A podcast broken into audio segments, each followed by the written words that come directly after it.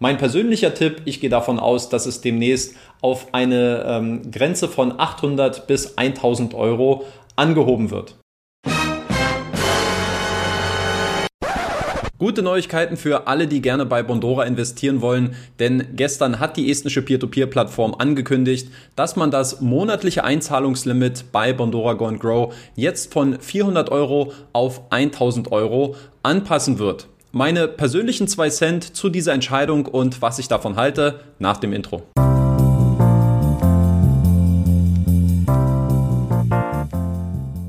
Mittlerweile gehört es ja fast schon zu einer guten Tradition auf diesem YouTube-Kanal relativ zeitnah auf die Einzahlungsanpassungen bei Bondora Go and Grow zu reagieren. So haben wir es in der Vergangenheit gemacht im September und Dezember letzten Jahres und jetzt mit der gestrigen Ankündigung, dass man das Einzahlungslimit bei Bondora Go Grow wieder auf 1000 Euro anheben wird werde ich mich natürlich nicht lumpen lassen, euch mit einer ersten Ad-Hoc-Einschätzung zu dieser Entwicklung äh, zu versorgen und hier auch so meine Sichtweise zu dieser Entwicklung mit einfließen zu lassen. Wie immer, wenn euch diese zeitnahen Berichterstattungen und Analysen gefallen, tut mir den Gefallen, lasst jetzt bitte schon mal einen Daumen nach oben für dieses Video da und unterstützt mich hier bitte beim Reichweitenaufbau dieses YouTube-Kanals.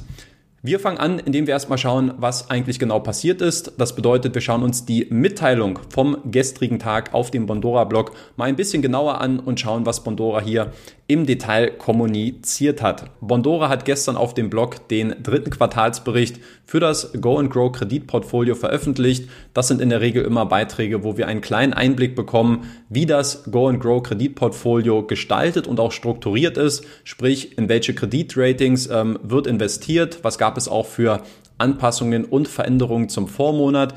Ähm, das gleiche Spiel auch mit den Kreditnehmerländern und wie sich dort die Gewichtung angepasst hat. Ähm, wir erfahren ein bisschen was über die Investitionsziele der Anleger, die mehrheitlich durch Go and Grow ein extra Einkommen generieren wollen.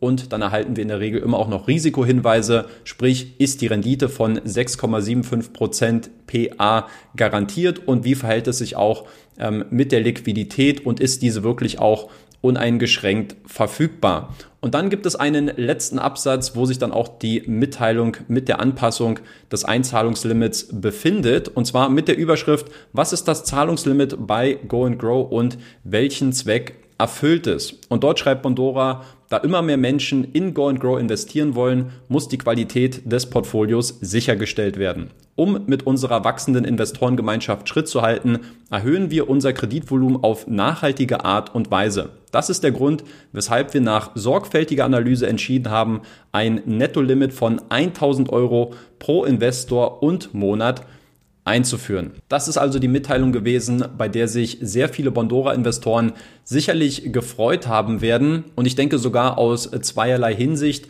Zum einen, weil das Einzahlungslimit natürlich praktisch erhöht worden ist jetzt um 150 Prozent und somit eben auch die Möglichkeit besteht, bei Bedarf Bondora Go Grow monatlich etwas höher zu besparen. Zum anderen glaube ich aber auch, dass dieser Nachhaltigkeitsansatz, den Bondora ja eigentlich auch nicht müde wird, äh, permanent zu propagieren, ähm, dass es glaube ich auch viele Investoren verstehen und auch nachvollziehen können, dass Bondora hier einfach ein relativ gesundes Wachstum anstrebt und nicht wieder in so ein, ja, sagen wir mal, Teilauszahlungsdilemma wie ähm, nach der letzten Pandemie ähm, hineinlaufen möchte. Und insofern glaube ich, hat Bondora auch für diese Maßnahmen sehr viel Verständnis auch im letzten Jahr geerntet, wobei sich äh, viele Investoren sicherlich auch eine Erhöhung des Einzahlungslimits äh, gewünscht haben und diese jetzt eben auch bekommen haben. Für mich persönlich gibt es aber auch immer noch so diese Ebene, okay, warum hat Bondora jetzt letztlich auch diese Entscheidung getroffen und vielleicht auch, warum ausgerechnet jetzt? Also gibt es bestimmte Trends oder bestimmte Entwicklungen, die diese Entscheidung ähm, zu, zu einem bestimmten Grad auch herleiten lassen. Anfangen möchte ich mal damit, dass aus meiner Sicht das, ähm, die Kernherausforderung für Bondora bei äh, Go and Grow darin besteht, eine Investorennachfrage mit einem Kreditangebot ungefähr in ein Gleichgewicht äh, zu bringen. Denn ähm, wenn es ein deutlich stärkeres, ähm, ein deutlich stärkeres Interesse gibt von Investorenseite, und man hier sagen kann, okay, hier sind wirklich 20, 25, 30 Millionen im Topf, die Bondora jedes, äh, die Bondora jeden Monat nutzen kann, um dadurch Kreditnehmer zu finanzieren, dann ist da natürlich irgendwo eine gewisse Diskrepanz, wenn Bondora auf einmal feststellt, Moment mal, wir haben jetzt gerade eine Pandemie, die ausgebrochen ist, wir haben eine wirtschaftliche Situation, die für uns undurchsichtig ist. Wir können jetzt nicht guten Gewissens weiter Kredite finanzieren, sondern wir wollen das Ganze runterfahren, müssen aber gleichzeitig das Interesse bzw. die Nachfrage der Investoren bedienen, müssen täglich eine Gutschrift von 6,75 Prozent PA dann durchführen, ja, und müssen diese, diese Verfügbarkeit immer wieder garantieren.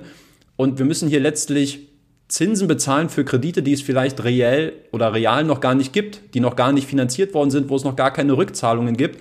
Und genau das ist ja das offene Messer gewesen, äh, wenn man es so bezeichnen möchte, in was Bondora nach der Pandemie so ein bisschen zusammen mit den Investoren, würde ich jetzt mal sagen, denn aus meiner Sicht sitzen wir da sowieso im selben Boot. Ähm, aber das ist so ein bisschen das Messer, in was wir reingelaufen sind. Und wo wir gemerkt haben, es gibt keine unendliche Liquidität. Ja, das, das muss auch real erstmal erwirtschaftet werden. Und ich glaube, aus diesem Learning, was Bondora daraus für sich herausgezogen hat, haben sie eben auch dieses Einzahlungslimit aus meiner Sicht auch vollkommen richtiger und verständlicherweise auch abgeleitet und dann immer wieder auch geschaut, okay, wie können wir das Kreditangebot jetzt entsprechend steuern? Wie ist auch wirklich die Performance äh, bei den Kreditnehmerrückzahlungen? Und wie können wir das in Einklang bringen mit der Investorennachfrage und dadurch auch dieses Einzahlungslimit steuern? Und dass die, ähm, dass die Nachfrage bei Bondora auch nach der Pandemie sehr schnell wieder kein Problem gewesen ist. Das hat zum Beispiel auch der Vice President ähm, von, von Bondora auch nochmal bestätigt, Matthew Clanahan, äh, der im Interview auch gesagt hat. Also das war zum Zeitpunkt Dezember 2020. Ähm, man hätte jetzt aktuell kein Problem, auch Kredite im Wert von 20 oder 30 Millionen Euro zu finanzieren, weil die Nachfrage einfach auch da ist. Ja, und das ähm, spiele ich euch nochmal äh, ganz kurz ein.